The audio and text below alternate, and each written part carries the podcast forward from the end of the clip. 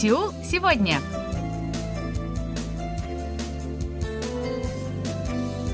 Здравствуйте, уважаемые радиослушатели! В эфире очередной выпуск передачи «Сеул сегодня», в которой мы знакомим вас с жизнью корейцев и событиями, происходящими в Корее. У микрофона Анна Витенко, за режиссерским пультом Настя.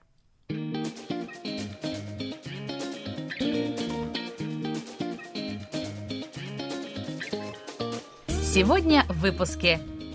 Все больше южнокорейских компаний утилизируют промышленные отходы. Хоспис – место, где учат радоваться жизни до наступления смерти. Южнокорейские круглосуточные магазины выходят на зарубежные рынки. Подростки не боятся оставить учебу в школе. Затем в эфир выйдет очередная программа «Говорим как герои сериалов».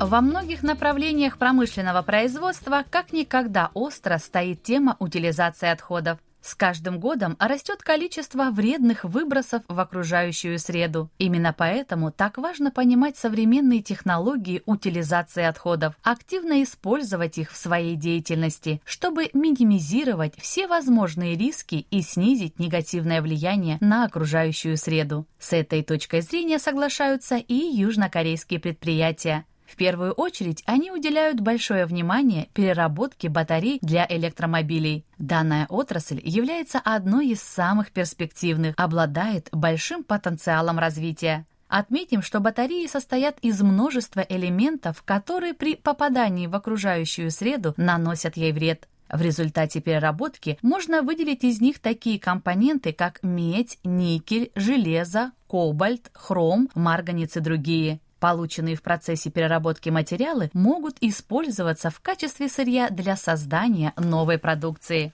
По данным экспертов, средний период работы обычной батареи равен 10 годам. С учетом того, что резкое увеличение продаж электромобилей в стране началось с 2011 года, ожидается, что в скором времени появится огромное количество изношенных батарей. По прогнозам Министерства экологии Республики Корея, в 2030 году их количество достигнет 107 тысяч единиц. В этой связи все больше южнокорейских компаний заявляют о запуске проекта по утилизации батарей. Компания Cosmo Chemical, которая занимается производством диоксида титана и сульфата кобальта, также недавно сообщила о вложении средств в подобный проект. Компания намерена открыть завод, предназначенный для переработки лома свинцовых аккумуляторов.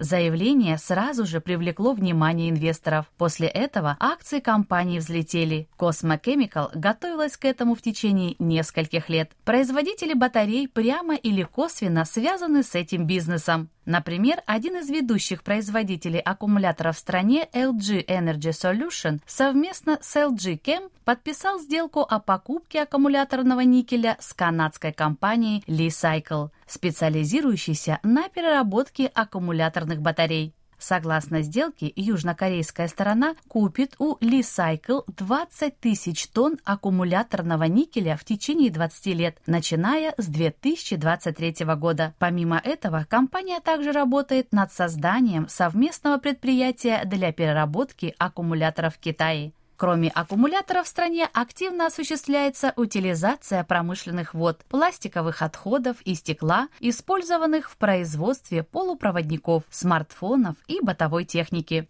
К примеру, Samsung Electronics внедрила технологию преобразования меди, извлеченной из осадка сточных вод, в сырую медь для ее повторного использования. Компания также достигла успехов в производстве пластика, изготовленного из переработанных рыболовных сетей, выброшенных в океан. Подобный материал используется в смартфоне. Эксперты отмечают, что со временем увеличивается необходимость в разработке технологий утилизации промышленных отходов. Ведь, по их мнению, пока это является единственным способом сберечь окружающую среду.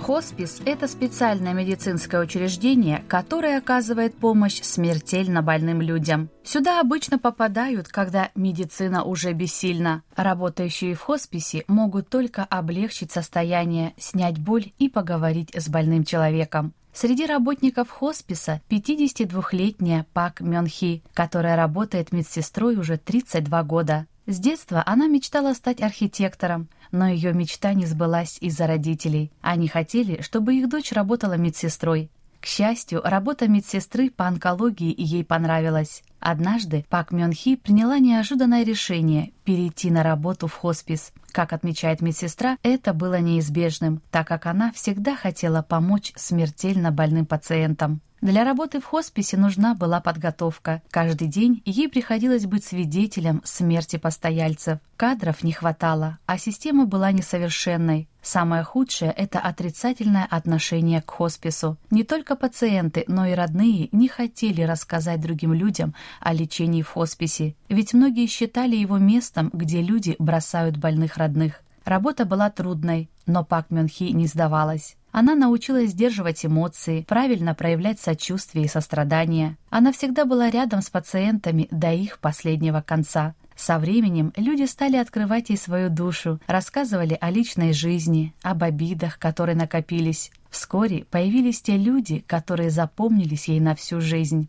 Одной из них была шестилетняя пациентка по имени Мин Йон. Девочке поставили в 2014 году диагноз острого лейкоза. Ребенок находился два года на лечении, но состояние здоровья ухудшилось. Ее родители решили отказаться от лечения, так как им было трудно видеть страдания дочери. Вскоре девочку перевели в хоспис. Во время встречи с медсестрой Мин Йон постоянно задавала вопросы о смерти. Маленькая девочка уже знала, что ее ждет.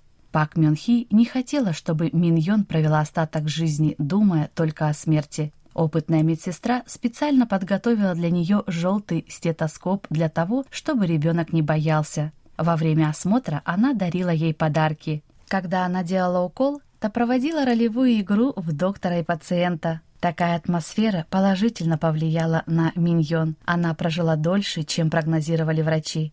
Пак Мён Хи также помогла родителям, проводя психологические консультации, музыкотерапию. Родители Миньон смогли подготовиться к расставанию с дочерью. И в один летний день 2016 года Миньон умерла в присутствии Пак Мён Хи и семьи. За последние годы произошло много событий. В хосписе стало в несколько раз больше медсестер и волонтеров. Количество пациентов также выросло. Месяц назад Пак Мён Хи повысили в должности. Теперь медсестра управляет командой паллиативной помощи в хосписе при госпитале Сонмо в Сеуле. Но несмотря на все изменения, хосписов недостаточно для ухода умирающих больных. Ежегодно в них поступают около 700 человек. В то же время несколько десятков пациентов ждут в очередях из-за нехватки мест. Когда учреждение обращается к родным больного, уже поздно. Большинство из пациентов уже нет живых. Строительство новых хосписов не решает такую проблему. Вместо этого, по мнению Пак Мён Хи, весь медицинский персонал должен пройти обучение паллиативной помощи. Ведь каждый пациент должен получить паллиативную помощь, когда ему она нужна. Будучи медицинскими работниками, мы должны помочь им, добавила медсестра.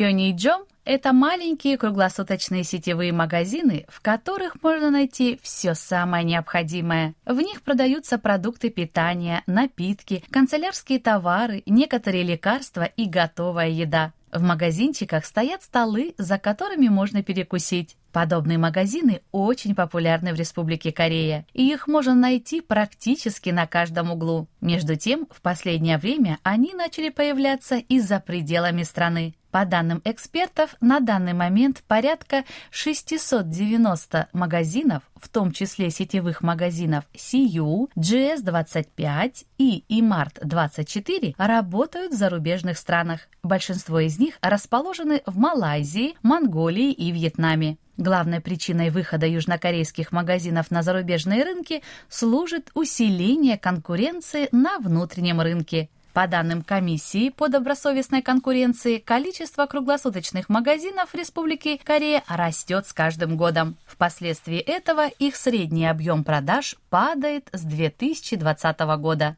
Безусловно, это не является единственной причиной.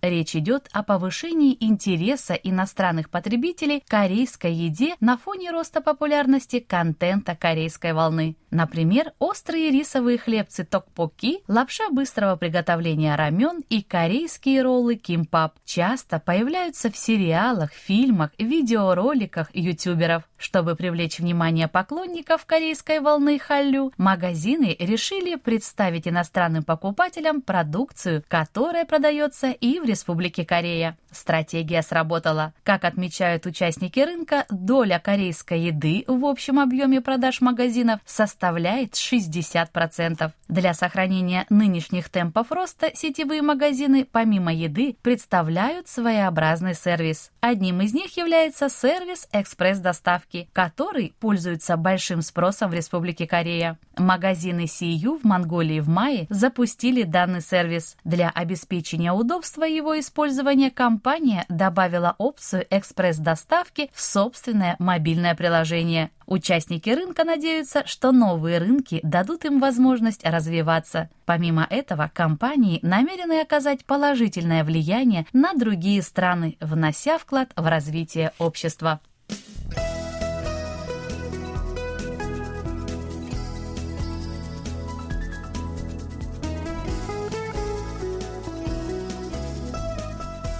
Обучение в школе – это один из важнейших этапов в жизни каждого человека. Но получение знаний можно осуществить и вне школы. В Республике Корея есть такие подростки, которые решили добровольно оставить обучение в школе. Подобные тенденции набирают обороты. 17-летняя Пак Си Хён недавно опубликовала на своем YouTube-канале видеоролик об уходе из школы. Видео было про вечеринку по этому случаю. Она состоялась в последний день учебы, и на ней присутствовали одноклассники, которые поздравили девушку с новым началом. Видео закончилось сценой, в которой ученица отдала заявление об уходе директору школы. 16-летняя Чон Чэ Юн также оставила школу, посмотрев ряд видеороликов об этом. До ухода ученица страдала депрессией и панической атакой. После обсуждения с родителями она выбрала альтернативную форму образования. Что подтолкнуло их к такому решению? По данным опроса, проведенного Министерством по делам женщин и семьи, 37% респондентов бросили школу, так как она не имеет для них никакого значения. Одна треть участников опроса ушла из школы, поскольку учеба в ней мешает делать то, что им действительно нравится. 18-летняя Чо Юн И соглашается с последней причиной. Она давно мечтала стать специалистом в области кинематографии. Постоянное выполнение домашних заданий и запоминание материала вызывали у нее хроническую усталость. Между тем, она хотела изучить мир, расширить кругозор. Уже прошла два года после того, как она не ходит в школу. Сейчас Чо Юн И готовится к поступлению на факультет режиссуры. 17-летний Ким Чан хочет стать бэкенд-разработчиком. Данная профессия связана с интеграцией верстки и программирования сайта на программной платформе, которая зачастую выступает еще и в роли системы управления контентом. Для достижения своей цели Ким Чан уделяет большинство времени обучению, кодированию, участию в различных конференциях. Есть подростки, которые предпочитают самостоятельную подготовку к поступлению в ВУЗ. Они считают, что школьная программа не помогает им поступить в желаемый университет.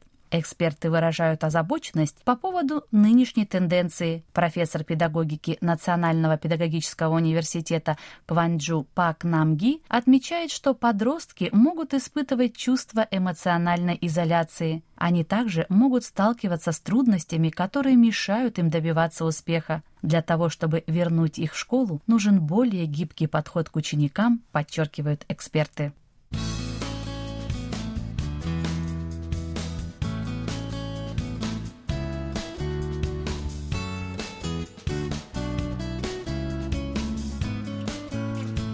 На этом у меня на сегодня все. Спасибо за внимание и оставайтесь с нами. Thank you.